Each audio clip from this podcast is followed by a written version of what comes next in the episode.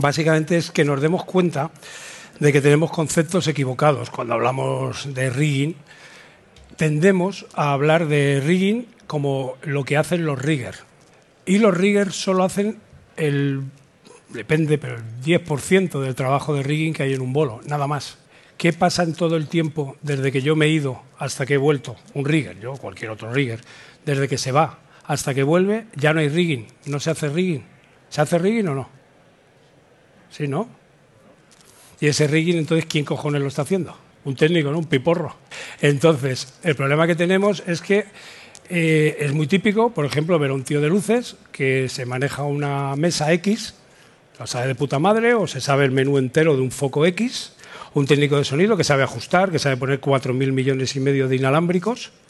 Entonces, bueno, eh, todo eso sí, pero claro, la PEA está colgada arriba.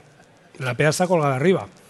Ese tío que vuela un equipo de sonido ese tío se ha tirado dos horas, tres horas por la mañana, se ha volado dos peas, más dos outfield, y ahora con la moda nueva me cago en la madre que los parió, los subgraves también.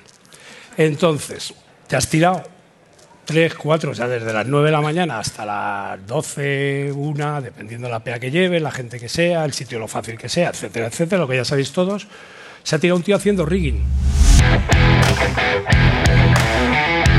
Avify, la primera comunidad online del sector audiovisual, te ofrece el conector AV. El podcast por y para los técnicos y creativos del sector audiovisual. El conector AV con Juanjo Vila.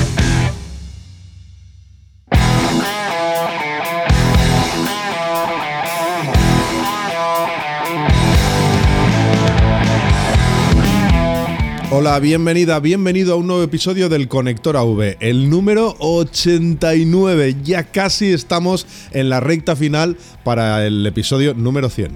¿Y quién vendrá en el episodio número 100? Mm, ya veremos.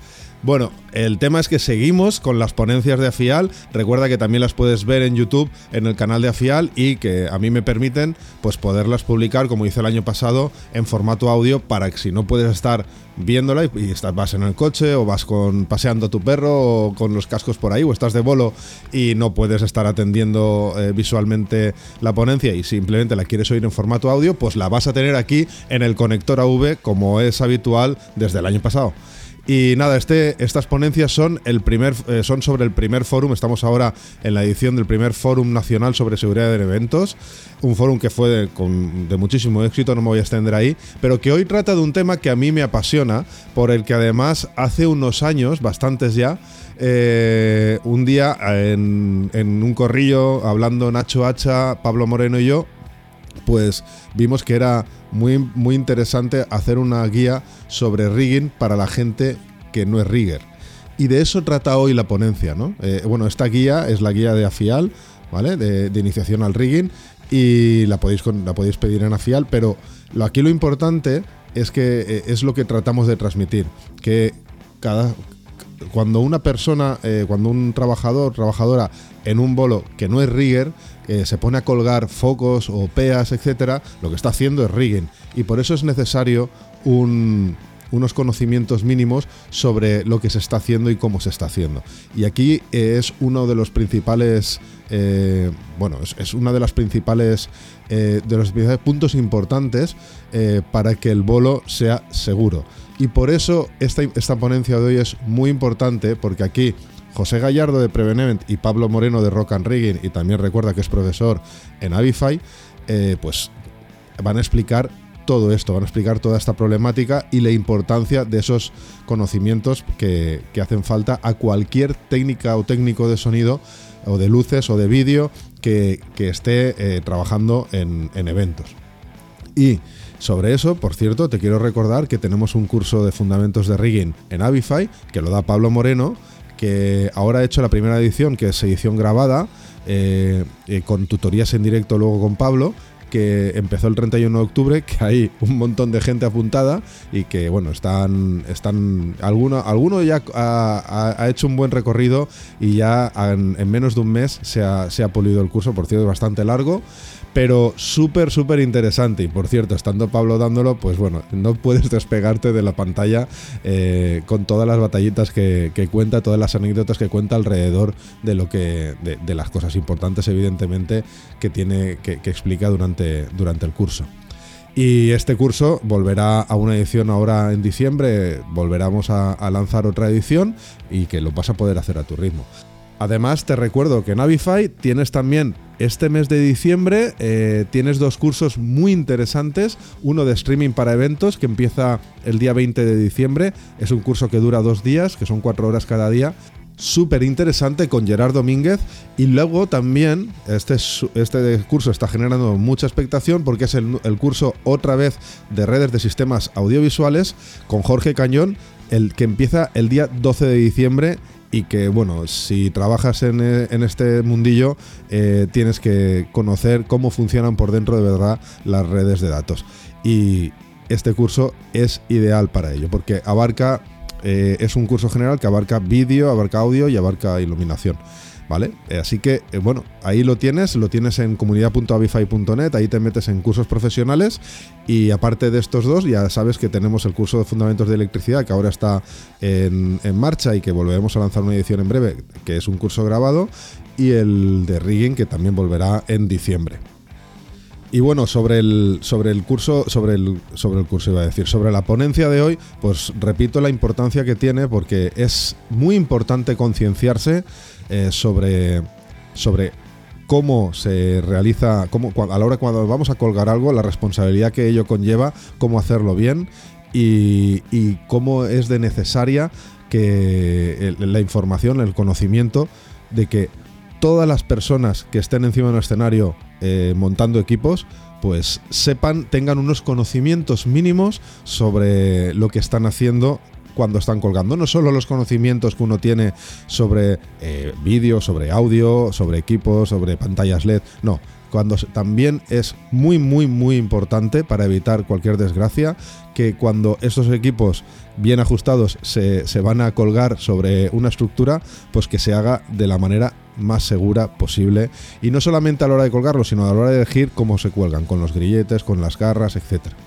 Así que, eh, bueno, pues vamos a ver esta ponencia, bueno, vamos a ver, vamos a escuchar esta ponencia con Pablo Moreno y con José Gallardo, donde van a explicarnos en qué consiste todo, bueno, en qué consiste toda esta problemática. Ah, y aviso navegantes. Este, estas ponencias se ponen sin ningún tipo de filtro y bueno, se dicen cosas que, se, que, bueno, que igual a alguien le pueden molestar. Así que bueno, yo hago el disclaimer y si eres sensible a ciertos comentarios, pues mejor no escuches este podcast ahora mismo. Así que no me disperso más, que ya sé que me disperso mucho, y vamos ya con la ponencia. Dentro audio.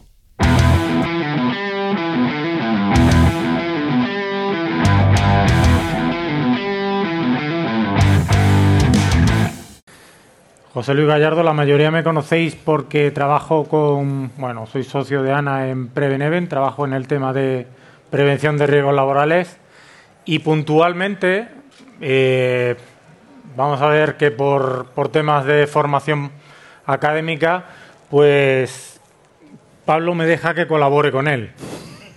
De vez en cuando Es así, pero muy de vez en cuando. Entonces, en esta charla lo que voy a intentar es dar un poco, eh, bueno, la figura complementaria que en el en pocas veces en el rigging está, que es la del técnico cualificado que se encarga de, después de que Pablo se curra toda la información de todos los equipos técnicos que se van a suspender y que se van a volar en un evento, hace los cálculos, me los manda a mí y yo directamente pues doy por bueno lo que Pablo hace y aquí paz y después gloria, ¿vale? Entonces voy a intentar dar un poco esa imagen del técnico cualificado que colabora para hacer el rigging.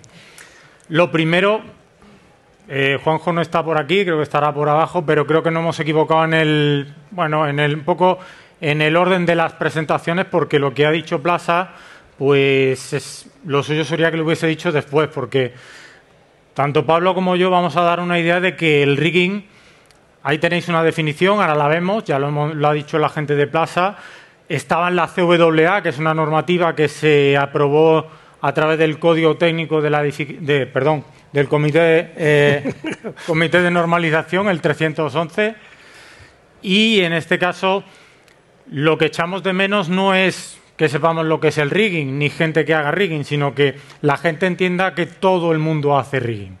Y a partir de ahí que todo el mundo se responsabilice en esa materia en el que no siempre vais a tener un técnico más o menos cualificado, y ya digo, no más o menos competente o incompetente detrás para hacer esa labor de supervisión. ¿Vale? Ahí tenéis la, definición, instalación y desinstalación u otra actividad así de genérico, utilizando equipos y accesorios de elevación. Me paro ahí. No todo vale para hacer ring. Por supuesto, para colgar material vale cualquier cosa. Veis muchos festivales, muchos eventos por ahí en los que, bueno, pues para colgar una pieza de sonido utilizamos equipos normalizados, pero a lo mejor para colgar cualquier tipo de accesorio o cualquier tipo de decorado, pues utiliza pues acero dulce, cualquier material que encontramos por ahí que ni, y lo vamos a suspender igual, ¿eh? Y luego cuando viene una racha de viento, pues lo primero que salta es la PEA, desde luego no. La PEA tiene que levantar el escenario, pero eso que hemos colgado con ese tipo de material es lo primero que se va, lógico. ¿Vale? Aparte de eso, dice suspensión en tensión para elevar o soportar producciones técnicas.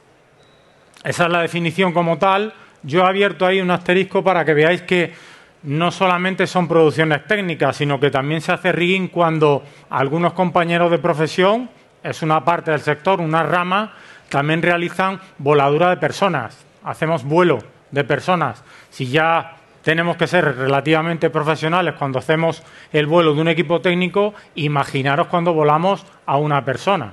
¿De acuerdo?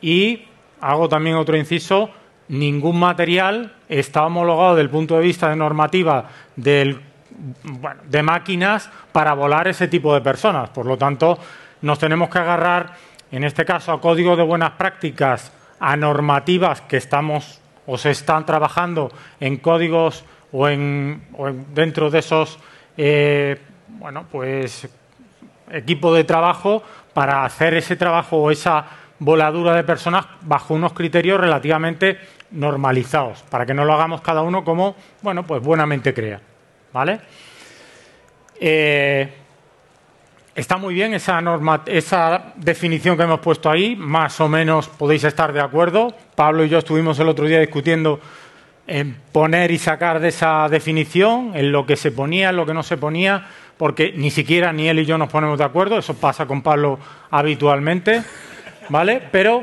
sí es verdad que sí hablamos de lo mismo, hablamos de seguridad. Al fin y al cabo, hacer rigging es ni más ni menos que hacer seguridad para todos seguridad para el personal que está debajo, seguridad para el artista, seguridad para el público, seguridad, por supuesto, para las administraciones públicas. Y seguridad, por supuesto, para el promotor que al final contrata ese tipo de trabajo especializado y, bueno, pues que en algunos eventos, los mayores, suele estar. Eh, yo para mí esta es la, si queréis, la parte fundamental de toda mi ponencia y es, o de la presentación, la charla que estamos haciendo aquí. Y es que entendáis que todos los técnicos que estáis aquí, todo el personal que trabaja o la mayoría del personal que trabaja en los eventos hace rigging. Podrá llevar o no el apellido de rigger o eh, ser una tarea auxiliar a su trabajo, pero en el 99,99% de los eventos suspendemos material, suspendemos equipos, suspendemos decorados, superemos un montón de elementos. Por lo tanto, todos hacéis rigging. ¿Qué pasa? Pues lo que viene ahí después. ¿Quién puede hacer ese rigging? ¿Por qué? Porque si todo el mundo lo hacemos, quiere decir que todos estamos cualificados. Bueno, pues ahí enlazo un poco con la presentación de Plaza que se hizo antes y con lo que creo que ahora va también va a dar bastante caña Pablo y es que al final lo que tenemos que tener es, como empresas que suspendemos ese tipo de equipos y hacemos esa voladura, una responsabilidad sobre quién la hace y cómo la hace, independientemente de que la Administración nos lo pueda pedir, o no, independientemente de que haya un técnico después cualificado que me haga un certificado o no me haga un certificado. Porque, como se ha dicho muy bien, por ejemplo, en la primera mesa esta mañana, en el 90% de los rigging que se hacen en los eventos son eventos en los que no interfiere ni una empresa especializada en rigging ni un técnico competente. Simplemente la empresa pues utiliza una torre, utiliza cualquier otro medio para suspender sus equipos y allí nadie le dice ni si está bien volado, ni si está mal volado, ni si los accesorios son adecuados o no son adecuados. Es verdad que hay, como decía, un 1% de ese rigging en el que lo calcula Pablo, viene un técnico después y hace ese certificado. Eso sería lo ideal, perfecto.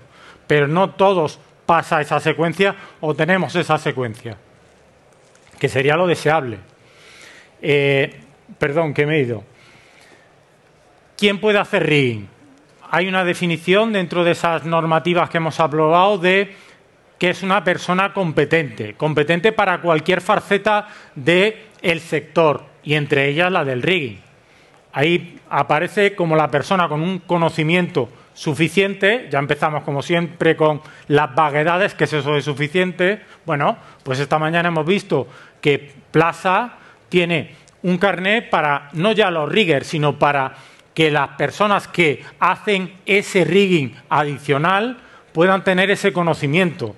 Como ha dicho Juanjo también, tenemos que intentar que toda la industria al final vaya hacia eso, hacia un conocimiento, ah, independientemente de que la Administración me pueda pedir que entregue un certificado o no lo entregue, pero que mi personal tenga un conocimiento para saber qué está haciendo y si lo está haciendo en condiciones, para que cualquier técnico, no solamente un jefe de equipo, sepa identificar que el gancho de un motor no está bien y no tenga que estar pendiente ni un rigger, ni un jefe de equipo, ni un técnico cualificado, sino el propio técnico que lo va a montar diga, este motor no lo puedo utilizar y eso pasa porque sea competente en su trabajo. Y para eso necesitamos que ese técnico tenga una formación, indudablemente. Y a partir de ahí, bueno, pues cada empresa podrá tener una persona competente para poder hacer ese cálculo, implantación, incluso un seguimiento de cómo se está haciendo ese rigging. Luego aparece lo que os decía, en el menor de los casos, solamente en eventos muy, muy puntuales, aparece la figura, que en este caso es la que yo represento, que es la del técnico cualificado. ¿Qué es eso? Bueno, pues una persona que al final lo que hace es, con los cálculos que le han dado, con los, bueno, los datos que tiene de la instalación, los elementos que se van a utilizar, decir que aquello tiene una concordancia desde el punto de vista normativo y de resistencia. Eso implica que ese técnico va a tener que tener un conocimiento, bueno, pues de diferentes eh, técnicas dentro del sector y de, diferentes, eh, bueno, pues normativas. Eh, si veis ahí en este caso en la definición de técnico aparece al final con capacidad para resolver problemas esta diapositiva al principio la puse y ponía problemas más habituales para el técnico cualificado. ¿Por qué? Pues porque la definición se supone que si es un técnico cualificado puede resolver problemas. Pero eso de que aparezca un problema no es algo habitual, por decirlo de alguna forma, sino que lo que pues, se tienen que presentar para un técnico cualificado son retos.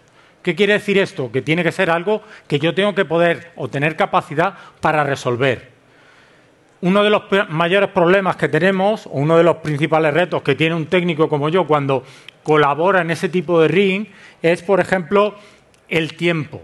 ¿Por qué? Porque normalmente los certificados de final de obra, de final de montaje, se suelen entregar cuando la instalación ya está, ya está hecha. Y faltan X minutos para abrir puertas. Y nos hemos comprometido con el público en una entrada que queremos abrir puertas a tal hora y eso está ahí. Y como acaba de decir en este caso Raúl, pues yo no puedo retrasar algo, lo puedo retrasar un tiempo, pero sin una justificación yo no puedo hacer que se retrase un evento pues porque no he entregado un certificado. Eso significa que si yo no entrego un certificado es porque algo no está bien. Por lo tanto, esa espada de Damocles del tiempo siempre la tiene ahí el técnico. Siempre hay que tener, bueno, pues una confianza, lo que os decía, en la persona que ha hecho, esa persona competente que ha hecho esos cálculos, que te ha pasado ese material que se va a montar para que, estando muy en contacto con él, podamos resolver este problema del tiempo, que insisto, lo tenemos todos, lo tenéis todas las empresas que montan en el sector, este problema del tiempo lo tienen, y es así tanto para el montaje como para el desmontaje, incluso para irnos, para abandonar el recinto, también nos dicen, oye, que tenéis que abandonarlo antes de las 8 de la mañana porque si no tenéis que pagar un día más. Pues también tenemos tiempo para irnos, no solamente para montar. ¿Vale? Otro de los retos de cálculo, de los retos que tenemos son, por ejemplo, los criterios que tenemos que utilizar a la hora de calcular estos tipos de, bueno, de, de rigging. Normalmente, como ha dicho en este caso, o se ha hablado también aquí, utilizamos criterios de un, el código técnico de la edificación que normalmente son criterios para instalaciones no efímeras, sino estáticas, y por lo tanto tienen unos criterios totalmente diferentes a los que nosotros podemos utilizar o podemos llegar a utilizar. Yo, de las primeras veces que tuve relación no ya con la parte de seguridad laboral, sino con la parte de cálculos desde el punto de vista de certificación, lo que sí tengo claro es que, igual que cuando se hace un edificio, los cimientos se calculan con unos criterios, vamos a decirlo así, de costes para que aquellos tengan un determinado, una determinada rentabilidad y no te puedes pasar, en el sector, yo, toda mi experiencia por ahora, es que cuando alguien hace un cálculo, como por ejemplo Pablo, no hace un cálculo estricto para ahorrarse llevar un trus, un 42 para llevar un 50, no, no.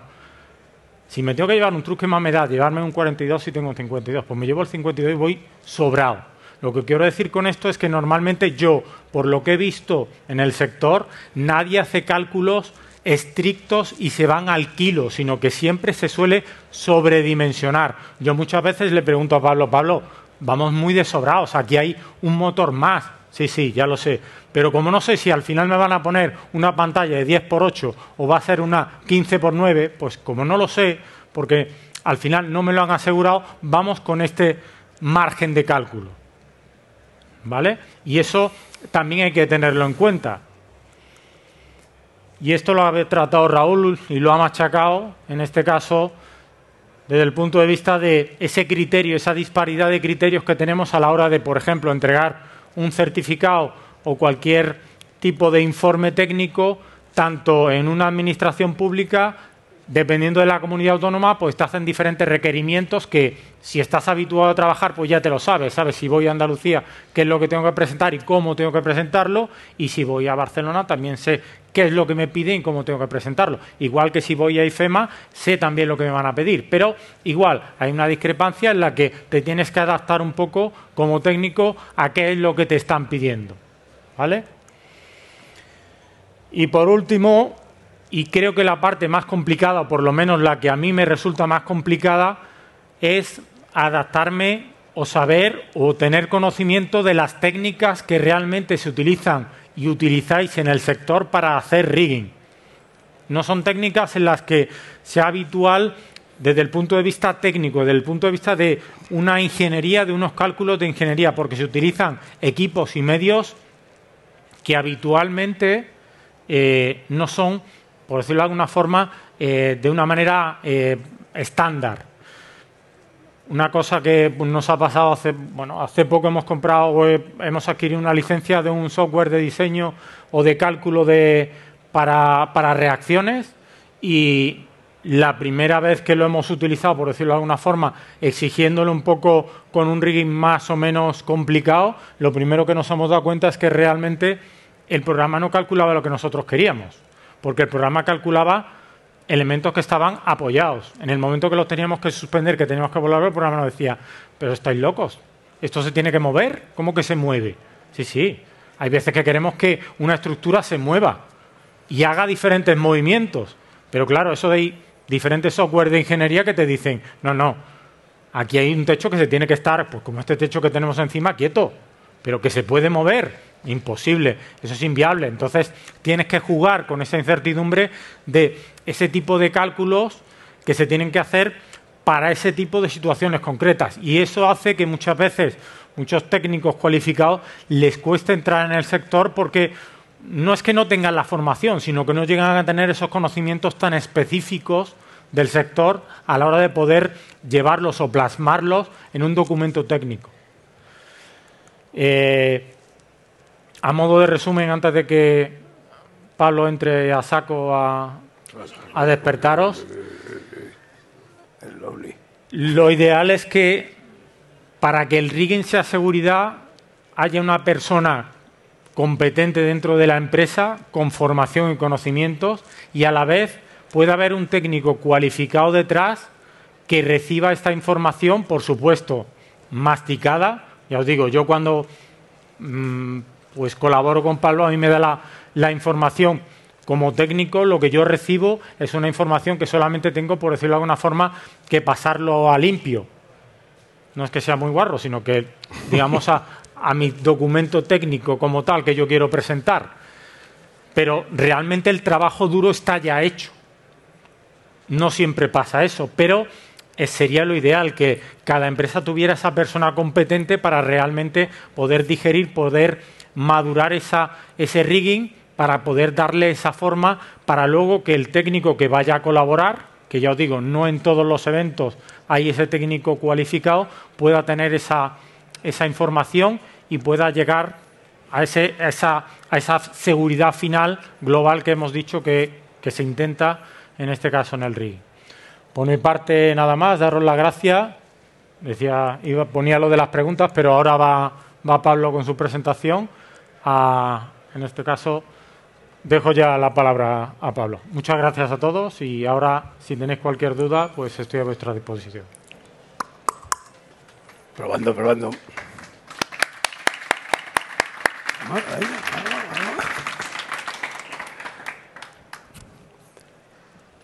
¿Le pone la presentación? ¿De allí? Vale.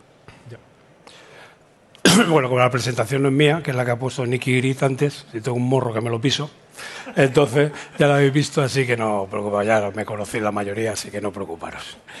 Y voy pasando, pásame hasta que llegue al NTL o algo así se decía, el NEL o algo así, o algo así parecido. Bueno, el objetivo de... ¿Qué? ¿Qué haces? El objetivo de, de la charla mía básicamente es que nos demos cuenta de que tenemos conceptos equivocados. Cuando hablamos de rigging, tendemos a hablar de rigging como lo que hacen los riggers.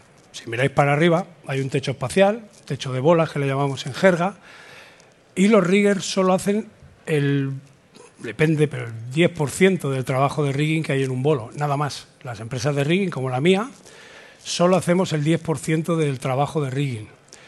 Mi trabajo es subirme allá arriba con el equipo, en mi caso es quedarme abajo, yo no tengo ya edad para hostias para estar allá arriba, y entonces pues ponemos unos cablecitos de acero con unas cadenas normalmente para poder ajustar la longitud y poner el punto donde le haya salido la punta a la polla al diseñador de turno. Y entonces, una vez que está eso en su sitio, yo termino mi trabajo, me puedo quedar de retén, básicamente me quedo de retén por si hay un problema, por si falla un motor, hay que subir y cambiarlo por otro, pero nada más. Y vuelvo a trabajar, pues voy a poner una hora estándar a las 12 de la noche, vuelvo a entrar a trabajar para, conforme eh, otra gente vaya bajando esos motores y guardándolos en la caja, yo bajo ese punto de rigging, guardo el motor en la caja y me pongo mis cables en un ladito luego para desmontarlo. Hemos trabajado, vamos a poner un caso teórico, dos, tres horas de rigging más el retén por la mañana y unas tres, cuatro horas por la noche, ¿vale? Desde que acaba el concierto. En realidad, de esas cuatro horas por la noche hemos currado dos horas en el mejor de los casos. Entonces, ¿qué, ¿qué pasa en todo el tiempo desde que yo me he ido hasta que he vuelto? Un rigger, yo cualquier otro rigger, desde que se va hasta que vuelve, ya no hay rigging, no se hace rigging. Una pregunta, ¿eh? ¿Se hace rigging o no? Sí, ¿no? Y ese rigging, entonces, ¿quién cojones lo está haciendo? Podéis hablar, ¿eh? un técnico, ¿no? Un piporro. Un piporro de luces, un bidiot. lo que sea, ¿no? Entonces, el problema que tenemos es que eh, es muy típico, por ejemplo, ver a un tío de luces que se maneja una mesa X, la sabe de puta madre, o se sabe el menú entero de un foco X, un técnico de sonido que sabe ajustar, que sabe poner 4.000 millones y medio de inalámbricos, eh, sabe ajustar el equipo, sabe si luego su grave le pone, lo ponen mal. Los de sonido ponen su grave al revés. Están, están muy tontos últimamente, pero bueno, eso en mi época no pasaba. Cuando yo era sorda, esas tonterías no hacíamos. Entonces, bueno, eh, todo eso sí, pero claro, la PEA está colgada arriba. La PEA está colgada arriba. Ese tío que vuela un equipo de sonido, ese tío se ha tirado dos horas, tres horas por la mañana, se ha volado dos PEAs, más dos outfield y ahora con la moda nueva me cago en la madre que los parió, los subgraves también. Entonces, eso no vale para nada, os lo digo yo que sé de sonido, no vale para nada más que para joder el rigging y el escenario, nada más que para eso. Entonces, te has tirado tres, cuatro, o sea, desde las 9 de la mañana hasta las 12, una, dependiendo de la pea que lleve, la gente que sea, el sitio lo fácil que sea, etcétera, etcétera, lo que ya sabéis todos se ha tirado un tío haciendo rigging, no ha hecho nada de sonido. Lo único que hace de sonido de vez en cuando es meter un conector que lleva el audio, sea de señal o de potencia, eso es lo único que hace de sonido. 24 cajas, hace 24 giros de muñeca, por ejemplo, para meter los conectores. El resto del tiempo está manejando un control de motores y está metiendo pines. Los pines no son audio, los pines ponen un ángulo para el audio. El tipo de luces, que ha empezado también a las 8 o 9 de la mañana, tiene que empalmar unos truses. Los truses es rigging. Luego tiene que poner una eslinga. Luego tiene que poner un grillete. Luego tiene que manejar un motor para elevarlo altura de trabajo. Y aún así sigue sin hacer eh, luces. Empieza a colgar focos y sigue sin hacer luces. Porque lo que está colgando de los focos no es el balastro, ni es la DMX, ni es la, la lámpara. Lo que está colgando son dos garras. Y luego un cable de seguridad. Eso es rigging, eso no es luces. Y el de vídeo, tres cuartos de lo mismo. Tiene que poner un truss, la serlinga, bla, bla, bla, bla, una, un marco, una frame, una flybar, como le llamen cada uno, y luego pone unos módulos de vídeo. Los módulos de vídeo, cuando él lo está poniendo y enganchándolo, está haciendo rigging. Luego, cuando mete el Ethernet normalmente y el cable de corriente, ya está haciendo vídeo. Ahí ya está haciendo vídeo. Pero luego deja de hacer vídeo para poner otro módulo. Y así todo el rato. Luego tenéis un ratito que ya la mayoría de los técnicos de luces, por ejemplo, ya no hacen nada y la mayoría de los técnicos de sonido ya no hacen audio. Si no falla nada, está todo perfecto, hay un tío que está ajustando el equipo, otro que está con los inalámbricos, pero eso no han volado las peas. Los de las peas apenas hacen audio. La mayoría del equipo de luces apenas hace luces y la mayoría del equipo de vídeo solo hacen vídeo cuando empieza el bolo, que es cuando cogen la cámara y se ponen a operar una cámara o a realizar. Entonces nos hemos tirado una jornada, vamos a poner de 8 de la mañana a 4 de la mañana, es la que hemos dedicado a hacer nuestra profesión, la que se supone que es la que nos pagan, mm, dos, tres, cuatro, cinco, seis horas, dependiendo de la persona, ¿no? Algunos ni eso. Y el resto hemos estado haciendo rigging. Entonces, se supone que estamos hablando de la jornada, la seguridad y tal, y una de las cosas importantes a nivel eh, seguridad, si tú haces una evaluación de riesgos con dos dedos de frente, te vas a encontrar que hay dos cosas, tres, pero dos son profesiones, no son no profesión, son dos cosas que hay que hacer que te matan instantáneamente. El rigging y la electricidad, no un chuco, eso no es el, las acometidas. El tipo que mete las acometidas, ese tío tiene un, unos riesgos muy altos, por eso tiene que tener un recurso preventivo, igual que el rigger. Eh, evidentemente hay otra cosa que nos mata, que es el trabajo en altura. Si el trabajo en altura te equivocas, una hostia de 12 metros, o tienes mucha suerte y te llamas Sergio y eres un animal y caes de 10 metros y no te haces nada, o lo normal es que estés muerto. Si no, te llamas, si no eres el niñato de Moratalaz, lo normal es que esté, cualquier otro que se hubiera caído estaría muerto. Entonces, bueno, eh, si lo que hacemos durante todo nuestro trabajo, durante la mayoría de nuestra jornada laboral en un bolo, es rigging, ¿por qué no tenemos los conocimientos eh, correctos para hacer rigging? Lo que ha puesto José antes. Una persona cualificada es uno que tiene estudios, tiene una carrera, un título que le cualifica para hacer ese trabajo. Y luego está el competente.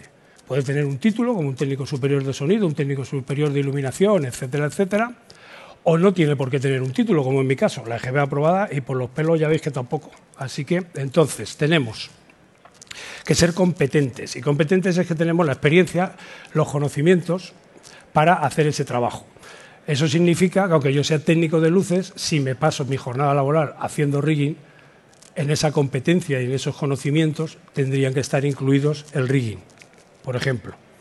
Entonces, eh, ¿alguien ha estado en un bolo o ha trabajado con alguna empresa en la que tú coges un motor, un control de motores, vas a subir un trus que tiene dos motores? Pones el, mando a la derecha, que pone una flechita que dice bajar, y otra a la izquierda, el mando lo cambias a la izquierda y te pone una flechita de subir, y en medio tiene una posición neutra en la que no actúa ese, ese, canal del motor. ¿A cuántos os ha pasado, lo habéis visto, que pongo el, a, la a la derecha subir, aprieto el botón, lo saco de la caja y el motor sube, lo engancho al trus, voy al otro motor del otro lado, le doy a subir y el motor baja. ¿Eso le ha pasado a alguien? ¿Lo habéis visto alguna vez, no? ¿Alguna vez? ¿Alguna vez no lo habéis visto? Es más rápido, bastante más rápido. Entonces, eh, aparte que está prohibido por el, iba a decir el Código Técnico de Edificación, yo bueno, con dos cojones, el reglamento de baja tensión, por historias que no vienen al cuento, es una cosa que es ilegal, porque hay un código, bueno, ilegal no sé, porque no es una ley, pero bueno, hay un código, un reglamento de baja tensión que prohíbe hacer, manejar esa máquina hasta que esté reparada. Entonces lo hacemos. Cuando tengo dos motores es un poco tonto, ¿no? Da igual, dos motores, uno subir, otro bajar, le das, haces ay, perdón, cambias uno y ya haces lo que quieres. Cuando tienes 40 motores y de los 40 motores, 16 van al revés de lo que tú le estás diciendo, y además tienes tres controles de motores que no puedes manejarlo todo y tienes que cambiar las mangueras. Y cuando cambias la manguera esta que tiene el motor 1 invertido y pones la otra manguera y ya no lo tiene invertido, a ver cómo te marcas el control. Porque esta misma línea de cuatro salidas está manejando cuatro motores y otros cuatro y otros cuatro. Entonces hacemos un mogollón de cosas eh, inaceptables, básicamente. Mm, ¿Cuántos sabéis lo que es un grillete legal y un grillete ilegal para hacer para elevación y suspensión? ¿Lo tenéis claro? La mayoría no. Bueno, pues si no sabemos diferenciar eso, ¿sabes? ¿Sabes diferenciar una silla de una polla? Llévate cuidado donde te sientas, ¿no? Entonces, ya sé que eso es muy políticamente correcto, pero me habéis entendido, ¿no? Entonces, eh, no puedo estar eh, usando grilletes si no sé diferenciar uno de uso general, que no es un grillete malo, su grillete está muy bien para el uso que le ha dado el fabricante, el uso previsto. Yo soy el que lo estoy haciendo mal. Entonces, no puedo estar usando grilletes. Eh, ¿Cuántos sois conscientes de la posible reducción de carga que tiene un trus dependiendo cómo pongamos la eslinga. ¿Cuántos lo tenéis claro? Joaquín, por las caras, ¿eh? Por lo demás estáis todo de... que no me mire, que no me mire, que no me pregunte a mí directamente, por Dios, que no me pregunte.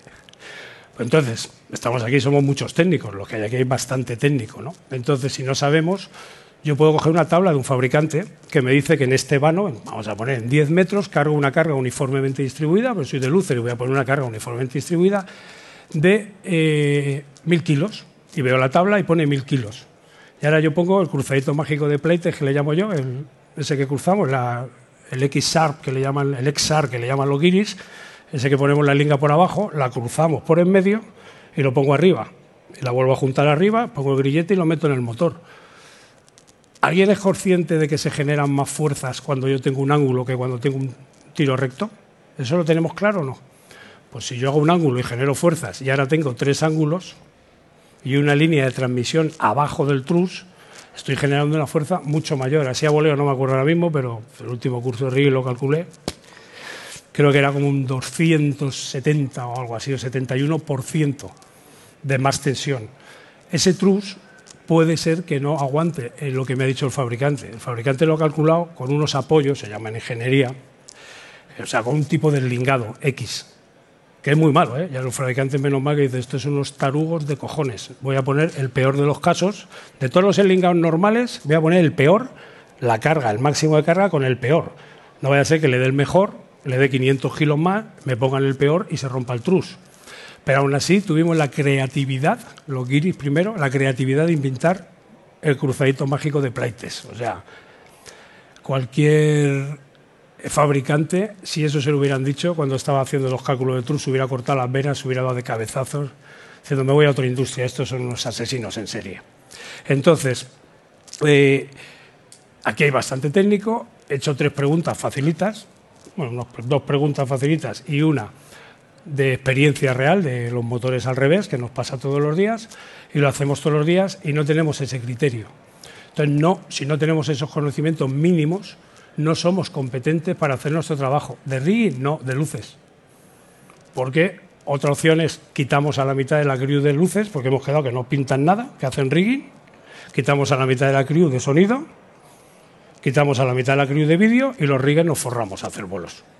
Ganamos una, además ganamos una pasta, ya lo digo yo, ¿eh? que la tengo que pagar la nómina al final de mes. Ganar una pasta son chimpancéses de narices.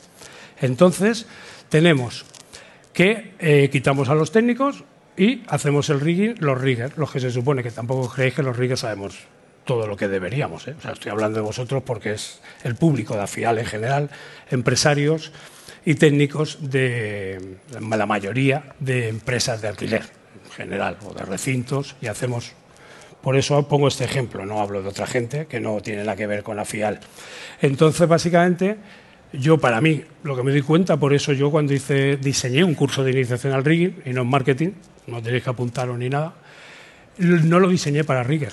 Yo en mi curso nadie se pone un arnés, nadie, ni siquiera en el suelo se pone una eslinga con un trus, a no ser que, como doy a muchas empresas, que la empresa me pide una parte de prácticas adaptada a lo que hacen en su día a día, entonces sí que lo implemento. Pero del curso base no tiene nada de arnés, no se montan nubes, no se calculan eh, no se hace la V, no se recorta, muchísimo menos se trabaja en altura. Entonces es un curso de iniciación, porque yo lo pensé para técnicos, no lo pensé para riggers, lo pensé para técnicos de sonido, de vídeo y de iluminación. Porque yo siempre creo que era el camino, y con lo de plaza y todo esto te vas dando cuenta que sí, que cogí el camino correcto. Está eh, donde hacía más falta dar hincapié, no es al tío de arriba que pone un saco, da la vuelta a un cable de acero y cierra, abre y cierra un grillete y lo deja anclado. Hacía mucha más falta abajo. O sea, hacemos más horas, más tiempo y normalmente eh, que se caiga un motor del techo es complicado, pero que se parta un trus, que se doble un trus o que choquemos con algo, que una pantalla haya motores que estén subiendo y bajando y de repente para los gritos, el caos ese que se lía en ese momento, es mucho más habitual. Entonces me ha venido divino, divino, divino. Ya lo teníamos, habíamos hablado en el ISE con, Nicky Grit y nos lo enseñó a Juanjo Vila y a mí, nos enseñó el. Pasa, pásame una. Pas, eh, no, no, vete para atrás, para atrás, para atrás, para atrás, para atrás, para atrás, para atrás. Esa. Ellos tienen un, un carnet, no un carnet, no es una certificación, ya lo he explicado. O sea, voy a venir yo a decir lo contrario que ha dicho Plaza, la madre que me parió. Entonces, es un entrenamiento. Yo creo que este entrenamiento, en algunos sitios en donde se da una formación para los futuros técnicos, el famoso curso de técnico superior de iluminación, maquinaria, sonido y vídeo, bueno, vídeo, yo donde doy clases no está el vídeo todavía, ¿no? El CT no hay vídeo, no, no hay vídeo, no, hay. Entonces, bueno, eh, a los técnicos superiores que van a salir a la carretera, en algunos sitios tienen uno de los módulos de competencias que tienen que es unas unidades de competencia que hay que darle dentro de los módulos de los, de los grandes módulos, que es la, eh, la preparación, el montaje y el desmontaje, los tres grandes módulos que se dan, dentro de esas unidades de competencia tienen una base de rigging. Claro, pero ¿qué pasa? Ese es el chaval que está en la escuela, ese no está haciendo bolos. ¿Qué pasa con nosotros? ¿Qué pasa con los que hacemos bolos? Por ejemplo, ellos tienen el carnet de, plaza, el de National Rigging Certificate, para los rigger de normal o el supervisor, el jefe de equipo, el head rigger que le llamamos comúnmente. Eh, ¿Y qué pasa con los de luces? O sea, un tío de luces tiene que sacarse el National Rigging Certificate. ¿Para qué? Si lo que te van a examinar es arriba poniendo puntos de rigging. O sea, no te van, vas a poner lingas, vas a poner grilletes, vas a hacer muchas cosas. Pero yo no necesito ese tipo de demostración, que aparte no es un entrenamiento, es un examen. No te enseñan nada, te examinan. Punto pelota. Entonces, esta propuesta que tiene Plaza, que hizo hace unos años y que está empezando bastante fuerte, ha empezado en el Reino Unido en general, es una historia que eh, yo siempre me, me, hubiera encantado que estuviera antes y es una de las cosas que queremos, algunos de nosotros, traer a este país. Esta, o sea, Yo soy, yo soy muy vago, ya lo habéis visto. La presentación que estoy usando me he roto la cabeza. O sea, soy el, probablemente de los pocos que no tiene una presentación, ¿sabes? Y tengo dos charlas y ni una sola presentación. Entonces soy muy vago. Y como soy muy vago y me gusta estar con mis hijos y buceando y, currando muy poco, entonces eh, si hay una cosa que está hecha muy bien y está hecha por profesionales como el, esto lo ha, salido del National Rigging Aviso Group, o sea, el, consejo de ancianos ¿no? del rigging inglés, que llevan muchos años y tienen mucha experiencia y son muy buenos, muchos de ellos.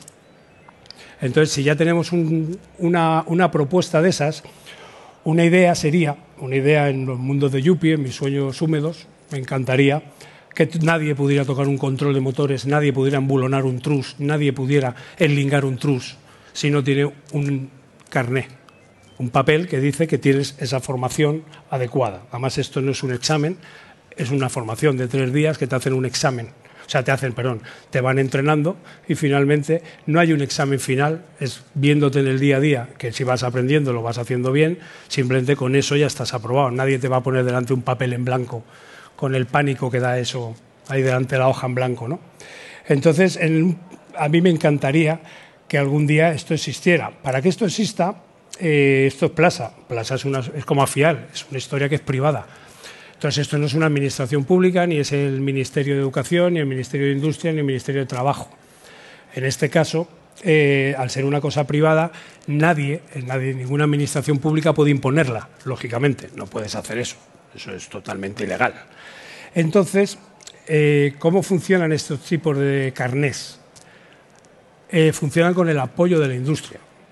Funcionan con que las empresas no contratan a nadie que no tiene carné. O si lo contratan, le dan la formación, lo mandan a hacer el curso y ya está, como hemos aprendido mil y seguimos aprendiendo en los distintos cursos de formación continua que, recibimos. ¿no? Eh, Pasa porque los técnicos quieran tenerlo, porque tú me llames a hacer un bolo, yo no tengo el carnet, es que no tengo a nadie necesito que maneje los motores. No, no, yo no voy al bolo, no tengo el carnet. El mes que viene me lo saco, el mes que viene me llamas. Pasa porque las producciones técnicas exijan a las empresas, cuando hablan y contratan, que lo tengan. Pasa porque los promotores le digan a sus empresas que lo tengan. ¿Vale? Eh, ya riesgos laborales yo creo que ya no, ahí ya nos enjabonaríamos. Estoy pensando rápidamente. ¿eh? Y la cagaré, claro, yo pensando rápidamente la cago siempre. Sí, porque si tú tienes que pedir unos requerimientos de la ley 31, no puedes exigir formación, pero bueno, sí, puedes, igual que la del pollo, la del pollo que la hago en un sitio privado, ¿no? Sí, se podría llegar a pedir. Pero eh, que, por ejemplo, Iñaki Mintegui, en el Bilbao Arena, eh, cada vez que venga una gira, no los riggers suyos, sino los de la gira, me dices quién son los que manejan, quién vuelan los equipos, quién hace el rigging, esos 6, 7, 3, 4, 20, y yo compruebo que tienen su carnet, me lo enseñáis, ala, tirar. Hacer lo que os dé la gana, que sois mayorcitos y estáis entrenados. Pasa porque toda la industria apoyemos esas iniciativas. Es una iniciativa evidentemente privada y aquí esto, Plaza, eh, no es ni de coña una ONG. Es una empresa que tiene que tener gente que, contratada, que tiene oficinas, que tiene una serie de gastos que hay que sufragar. Entonces, cuando hacen todo esto, lógicamente tienen una repercusión económica.